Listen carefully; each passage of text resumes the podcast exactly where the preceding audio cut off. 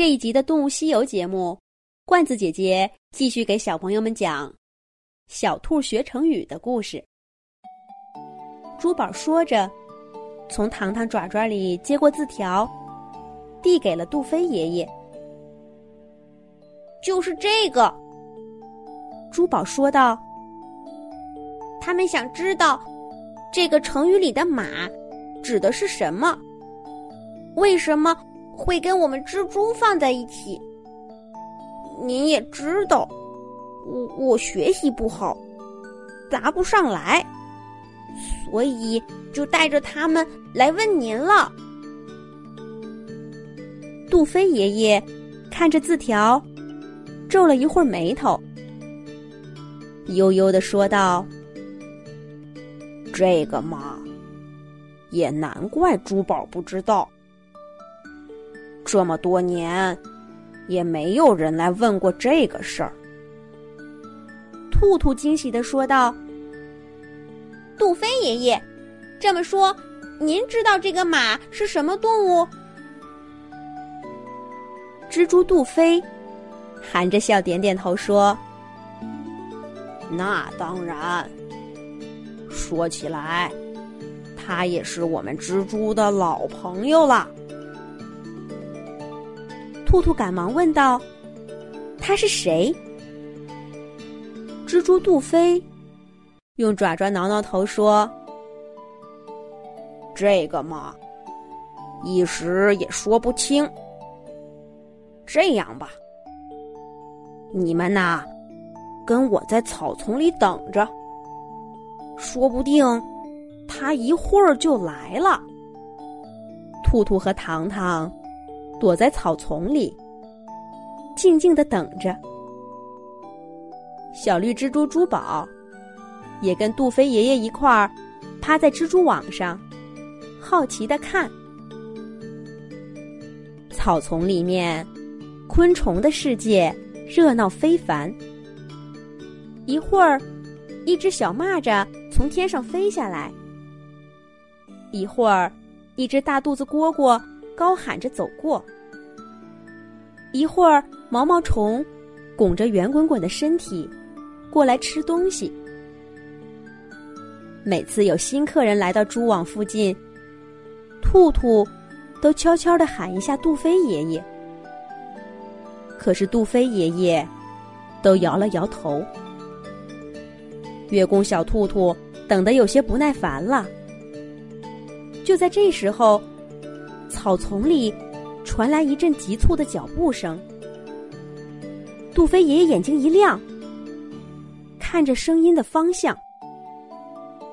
兔兔、糖糖和小珠宝也看了过去。脚步声越来越清晰，眼前的草叶也开始晃动。一只黑黄色、大肚子、大长腿的小虫，匆匆忙忙的爬过来。杜飞爷爷一看到他，就大声喊着：“造马老弟，你好啊！”可这小虫，就像什么都没听到一样，走得更快了。蜘蛛杜飞从网上跳下来。挥舞着爪爪，继续喊着。可那条黑黄的小虫，依旧像什么都没看到。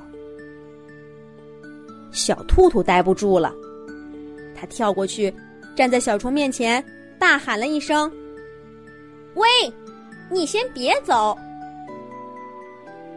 这下，小虫终于有感觉了。只见它腿一蹬。高高跃起，啪的一下，跳到兔兔的长耳朵上，爪爪紧紧抓着兔兔的毛，直哆嗦。老蜘蛛杜飞，所有的腿一起使劲儿，晃晃悠悠的走过来，朝上面喊道：“造马老弟，你快下来，快下来！这位是月宫小兔兔。”它不会伤害你的。被叫做造马的小虫，这下终于认出了蜘蛛杜飞，不再哆嗦。他从兔兔头顶上跳下来，来到了杜飞面前。杜飞拉住他，不好意思的说道：“兔兔，糖糖，别见怪。我这位朋友啊，听力和眼神儿都不好，所以……”月宫小兔兔气哼哼的说道：“哼，听力和眼神都不好，只有腿脚利索的很，吓了我一跳。”小兔兔一边说，一边梳理着耳朵上的毛发。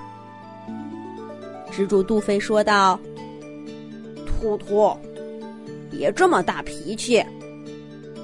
我这位朋友虽然有点莽撞。”不过，他就是你们要找的，在蛛丝马迹这个成语里留下了马迹的动物。月宫小兔兔一听，顾不得刚刚被揪耳朵的事，他上前抓住灶马问道：“你，你就是？嗯，看身材，的确跟蜘蛛差不多。”一起出现在成语里面，一点都不奇怪。可是，小兔兔总觉得哪里不对，可又说不上来。小老鼠糖糖接过了话茬：“可是我看到了，这位造马朋友刚刚走过的这段路，一点痕迹都没留下。”如果不是我们亲眼见到了他，根本就不知道他来过。哪像蜘蛛的丝，再细小，也会留下些痕迹。而且，为什么它会叫造马这么奇怪的名字呢？老蜘蛛杜飞微笑的听糖糖说话，不住的点头。等糖糖说完，杜飞。对小蜘蛛珠宝说道：“珠宝，听到了吧？要向这位小老鼠糖糖学学。遇到问题啊，多问几个为什么。”杜飞看向兔兔糖糖，神秘的笑笑。想知道这个问题的答案，我们得去一个地方。请等等，我问问这位造马先生，愿不愿意去？老蜘蛛杜飞贴在造马耳边，嘀嘀咕咕的问了一句。造马连连点头，瞪着不大的小眼睛说：“我当然愿意，正好可以大吃一顿。”杜飞说道：“那么。”就请兔兔、糖糖这两位动物神仙，带我们去乡村，找一间有炉灶的房子吧。这还不容易？说去就去。兔兔和糖糖驾着云彩，带着老蜘蛛杜飞、小蜘蛛珠宝和神秘小虫造马，出发了。